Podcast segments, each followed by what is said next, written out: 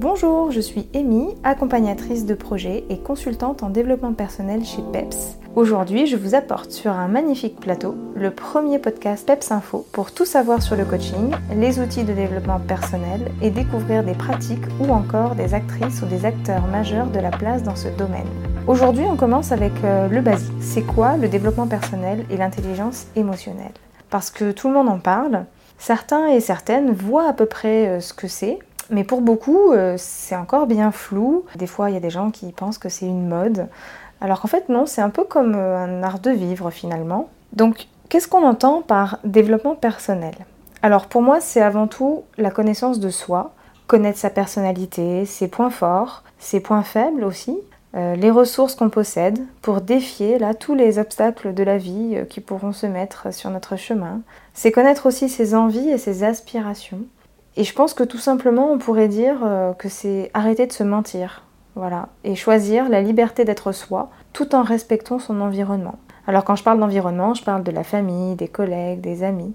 On peut tout à fait être soi, s'affirmer en étant respectueux par rapport aux gens qui nous entourent. Pour l'intelligence émotionnelle, il y a quatre piliers. Il y a la conscience de soi, l'autogestion de nos émotions, l'empathie et les compétences relationnelles. Donc finalement, l'intelligence émotionnelle, c'est la capacité à percevoir et à exprimer ses émotions, à les intégrer, à les accueillir aussi, et ça c'est important de les accueillir, et à les comprendre afin de raisonner en fait avec elles, afin de pouvoir justement se dire ok, là j'ai ça, quelle est la réflexion du coup que je peux faire avec cette donnée-là que j'ai? Et ça permet du coup de réguler en fait ces émotions. Et une fois qu'on est capable d'effectuer ce travail avec nos émotions, on peut également le faire avec celles des autres. Donc c'est le côté empathique. Et ça permet vraiment d'améliorer grandement les relations aux autres et notre communication.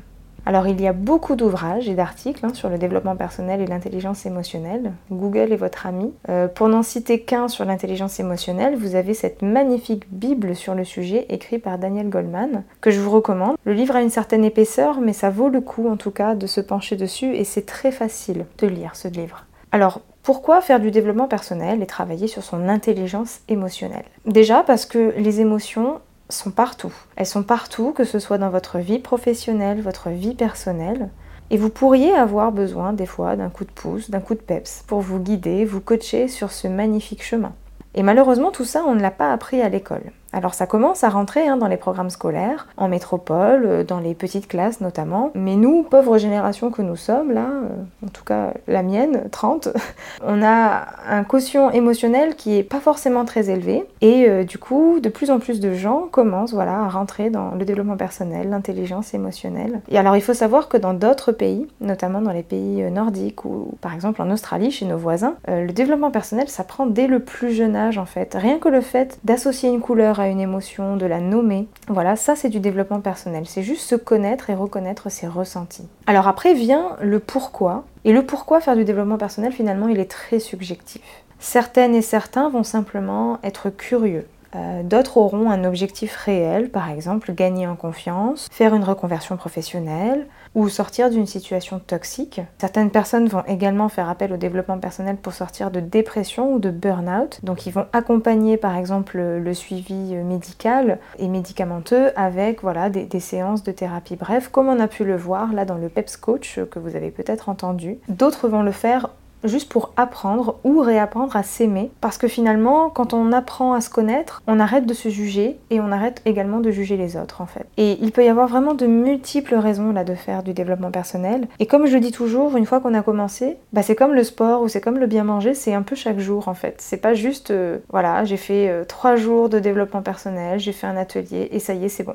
Non, non. Euh, c'est comme le sport, des fois c'est dur, des fois c'est inconfortable, il y a des obstacles à franchir, des paliers à franchir. Mais une fois qu'on a atteint un des objectifs, on est tellement content, on est tellement fier que finalement on dit que ça vaut le coup et qu'on répète facilement euh, l'expérience. Alors après vient le point du comment des personnes vont être hyper autonomes sur le développement personnel. Vous pouvez vous y mettre en lisant ou en écoutant des conférences ou des podcasts, en écoutant aussi euh, la chaîne Wazaba. D'autres personnes vont avoir besoin d'être guidées, accompagnées. Et je peux vous dire qu'ici, en Nouvelle-Calédonie, et de plus en plus à travers le monde, vous avez du choix en termes d'accompagnement. Vraiment. Un premier point très important que je veux souligner, c'est qu'il n'y a pas de meilleur outil que d'autres. Chaque personne va trouver son outil l'outil qui lui correspond le mieux à un instant T, au moment où elle décide de consulter. Et peut-être que ce sera tel outil à ce moment-là et que deux, trois mois plus tard ou quelques années plus tard, un autre outil sera beaucoup plus efficace, voilà, beaucoup plus euh, accepté aussi parce qu'il faut accepter. Des fois, il y a des outils avec lesquels, bon, finalement, il n'y a pas de feeling.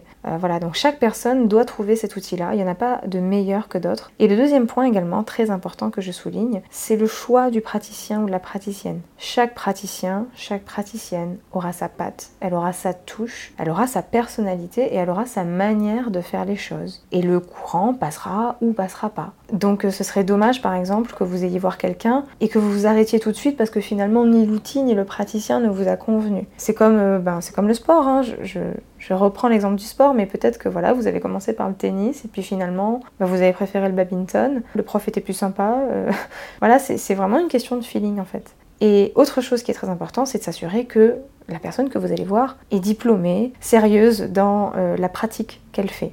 Ça, c'est très important aussi. Vous pouvez lui demander, hein, vous pouvez demander au praticien, ben voilà, j'aimerais avoir, euh, j'aimerais connaître votre formation, votre parcours. Ça se fait, c'est normal, c'est quelqu'un qui va vous accompagner. Euh, c'est un service un peu spécial qui est rendu.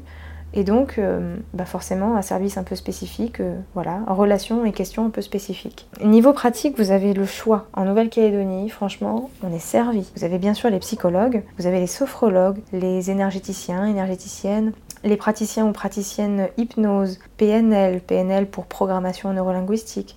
Vous avez la PBA aussi, la presso-bio-acupuncture, made in New Caledonia quand même. Vous avez la naturopathie, enfin voilà, vous avez vraiment beaucoup de choses. Et si vous souhaitez connaître les praticiens et praticiennes en Nouvelle-Calédonie, vous pouvez aller sur le site infobienêtre.nc qui recense une bonne partie des praticiens et des praticiennes et vous aurez le lien dans le descriptif de ce podcast.